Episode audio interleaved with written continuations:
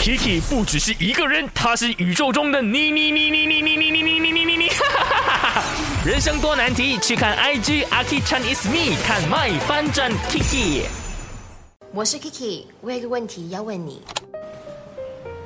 嗯，你有肚子饿吗？我刚好想下楼煮个泡面。不用了，我我不饿，谢谢。呃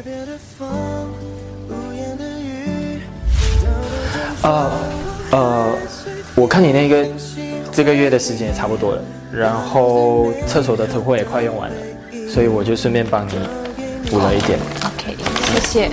可是这些东西以后还是我自己处理比较好，毕竟你也不是很方便嘛。然后我在这里附近找到一间 condo，所以我下个星期会搬出去。哦，那我帮你收拾。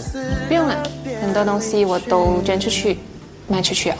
嗯我我们就这样吗？嗯。来不及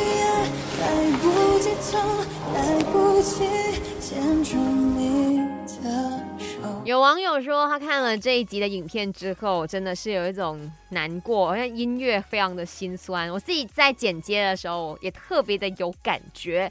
这一期呢，最新的影片已经 PO 在了我的 IG A K I C H A N I S M E Aki Chan is me 我的 reels 那边呢，大家都可以呢去看，还有留言的。因为我们今天呢要来聊的就是分手后的，你知道男女还能够住在一起吗？还是一旦分手了就要立刻搬走呢？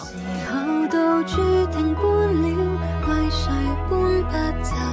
因为我真的是听过有一些人跟他们分开了，但是依然住在同一屋檐下。当然，有一些人呢，就是一说分手了，隔天就是 pack 好行李就走了。看到了这位朋友，他叫一七二，他说分手后当然不可以住在一起啦。过后真的一方有男女朋友来的话，那不就是东安东北咯？所以一定要搬家。